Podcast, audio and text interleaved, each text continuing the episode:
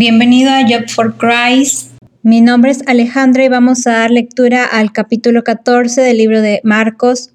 Recuerda pedir la ayuda del Espíritu Santo para poder entender su palabra. Complot para aprender a Jesús.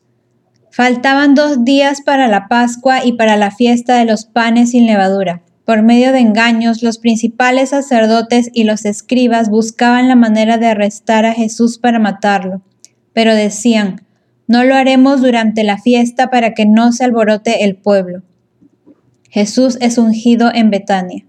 Versículo 3. Mientras Jesús estaba en Betania, sentado a la mesa en la casa de Simón el leproso, llegó una mujer.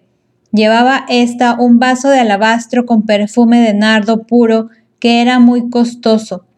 Rompió el vaso de alabastro y derramó el perfume sobre la cabeza de Jesús. Algunos de los que estaban se enojaron internamente y dijeron, ¿por qué se ha desperdiciado así este perfume? Podría haberse vendido por más de 300 denarios y ese dinero habérselo dado a los pobres. Y se enojaron mucho contra ella. Pero Jesús les dijo, déjenla tranquila ¿Por qué la molestan? Ella ha efectuado en mí una buena obra. A los pobres siempre los tendrán entre ustedes y cuando quieran podrán hacer por ellos algo bueno. Pero a mí no siempre me tendrán. Esta mujer ha hecho lo que pudo. Se ha anticipado a ungir mi cuerpo para la sepultura. De cierto les digo que en cualquier parte del mundo donde este Evangelio sea proclamado, también se contará lo que esta mujer ha hecho y así será recordada. Judas ofrece entregar a Jesús. Judas Iscariote, que era uno de los doce, fue a hablar con los principales sacerdotes para entregarle a Jesús. Cuando ellos lo oyeron, se alegraron y prometieron darle dinero, y Judas comenzó a buscar el mejor momento de entregarlo. Institución de la Cena del Señor, versículo 12. El primer día de la fiesta de los panes sin levadura, que es cuando se sacrifica el cordero de la Pascua, sus discípulos le preguntaron, ¿Dónde quieres que hagamos los preparativos para que comas la Pascua? Jesús envió a dos de sus discípulos, les dijo, vayan a la ciudad y les saldrá al encuentro un hombre que lleva un cántaro de agua. Síganlo y díganle al dueño de la casa donde entre, el maestro pregunta, ¿Dónde está el aposento en donde comeré la Pascua con mis discípulos? El dueño les mostrará entonces un gran aposento alto ya dispuesto. Hagan allí los preparativos para nosotros. Los discípulos partieron y al entrar en la ciudad encontraron todo tal y como Jesús se lo había dicho y prepararon la Pascua. Al caer la noche llegó Jesús con los doce, ya sentados a la mesa, y mientras comían, Jesús dijo, de cierto les digo que uno de ustedes me va a traicionar. Ahora está comiendo conmigo. Ellos se pusieron muy tristes y uno por uno comenzaron a preguntarle, ¿seré yo? Jesús le respondió, es uno de los doce, el que está mojando el pan en el plato conmigo. A decir verdad, el Hijo del Hombre sigue su camino, como está escrito acerca de él, pero hay de aquel que lo traiciona, más le valdría no haber nacido. Mientras comían, Jesús tomó el pan y lo bendijo, luego lo partió y se lo dio al tiempo que decía, Tomen esto es mi cuerpo. Después tomó la copa y luego de dar gracias se la dio y todos bebieron de ella. Les dijo entonces, Esto es mi sangre del pacto que por muchos es derramada. De cierto les digo que no volveré a beber del fruto de la vid hasta el día en que beba el vino nuevo en el reino de Dios. Jesús anuncia la negación de Pedro. Versículo 26. Luego de cantar el himno, fueron al monte de los olivos. Allí Jesús les dijo, Todos ustedes se escandalizarán de mí. Está escrito, heriré al pastor y las ovejas serán dispersadas, pero después de que yo haya resucitado, iré delante de ustedes a Galilea. Entonces Pedro le dijo, aunque todos se escandalicen, yo no lo haré. Jesús le dijo, de cierto te digo que esta misma noche, antes de que cante el gallo, dos veces tú me habrás negado tres veces. Pero Pedro insistía, aun si tuviera que morir contigo, no te negaré. Y todos decían lo mismo. Jesús ora en Getsemaní. Versículo 32. Al llegar a un lugar llamado Getsemaní, Jesús les dijo a sus discípulos, Siéntense aquí mientras yo voy a orar. Se llevó consigo a Pedro, Jacobo y Juan, y comenzó a entristecerse y angustiarse. Les dijo, Siento en el alma una tristeza de muerte, quédense aquí y manténganse despiertos. Se fue un poco más adelante y postrándose en tierra oró que, de ser posible, no tuviera que pasar por ese momento. Decía, Abba Padre, para ti todo es posible, aparta de mí esta copa, pero que no sea lo que yo quiero, sino lo que tú quieres. Volvió luego a donde estaban sus discípulos y los encontró dormidos. Entonces dijo a Pedro, ¿Duerme Simón? ¿No has podido mantenerte despierto ni una hora? Manténganse despiertos y oren para que no caigan en tentación. A decir verdad, el espíritu está dispuesto, pero la carne es débil.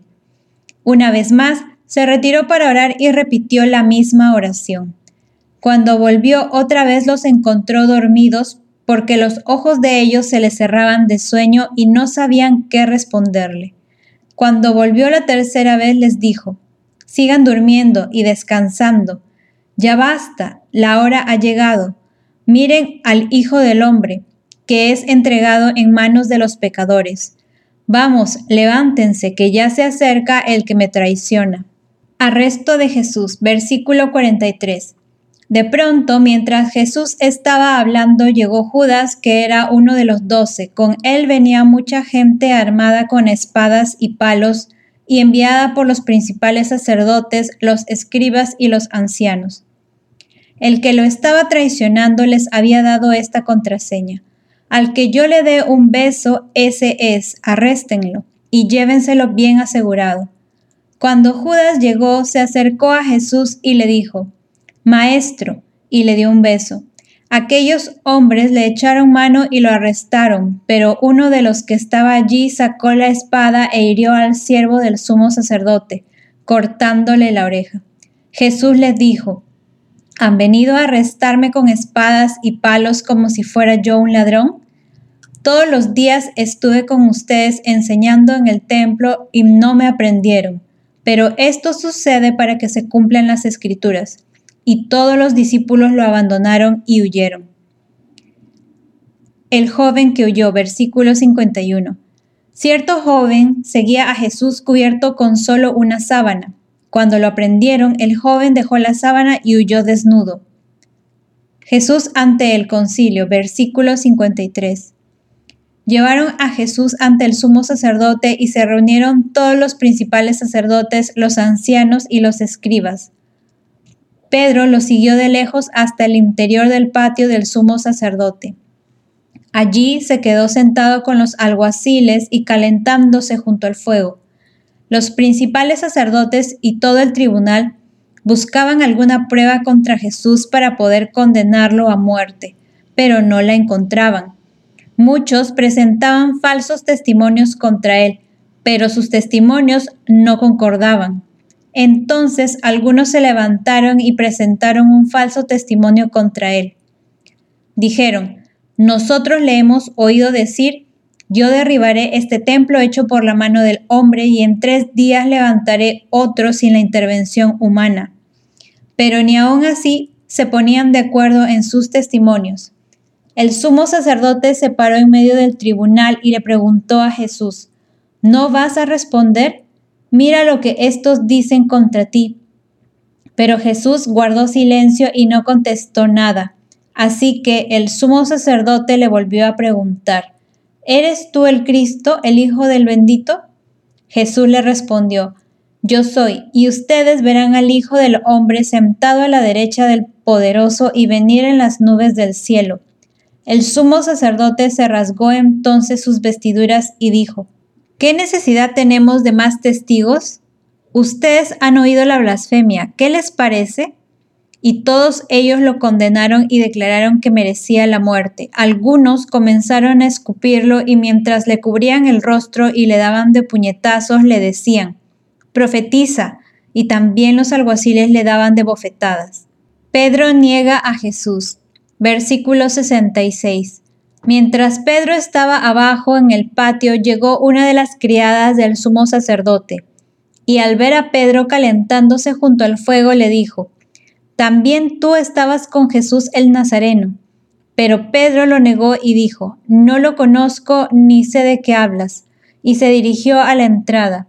En ese momento cantó el gallo, pero la criada volvió a verlo y comenzó a decir a los que estaban allí, Este es uno de ellos. Pedro volvió a negarlo, pero poco después los que estaban allí volvieron a decirle, La verdad es que eres uno de ellos, pues eres Galileo. Pedro comenzó entonces a maldecir y a jurar, Yo no conozco a ese hombre del que ustedes hablan. En ese mismo instante el gallo cantó por segunda vez. Entonces Pedro se acordó de lo que Jesús le había dicho. Antes de que el gallo cante dos veces, tú me habrás negado tres veces. Y al pensar en esto se echó a llorar.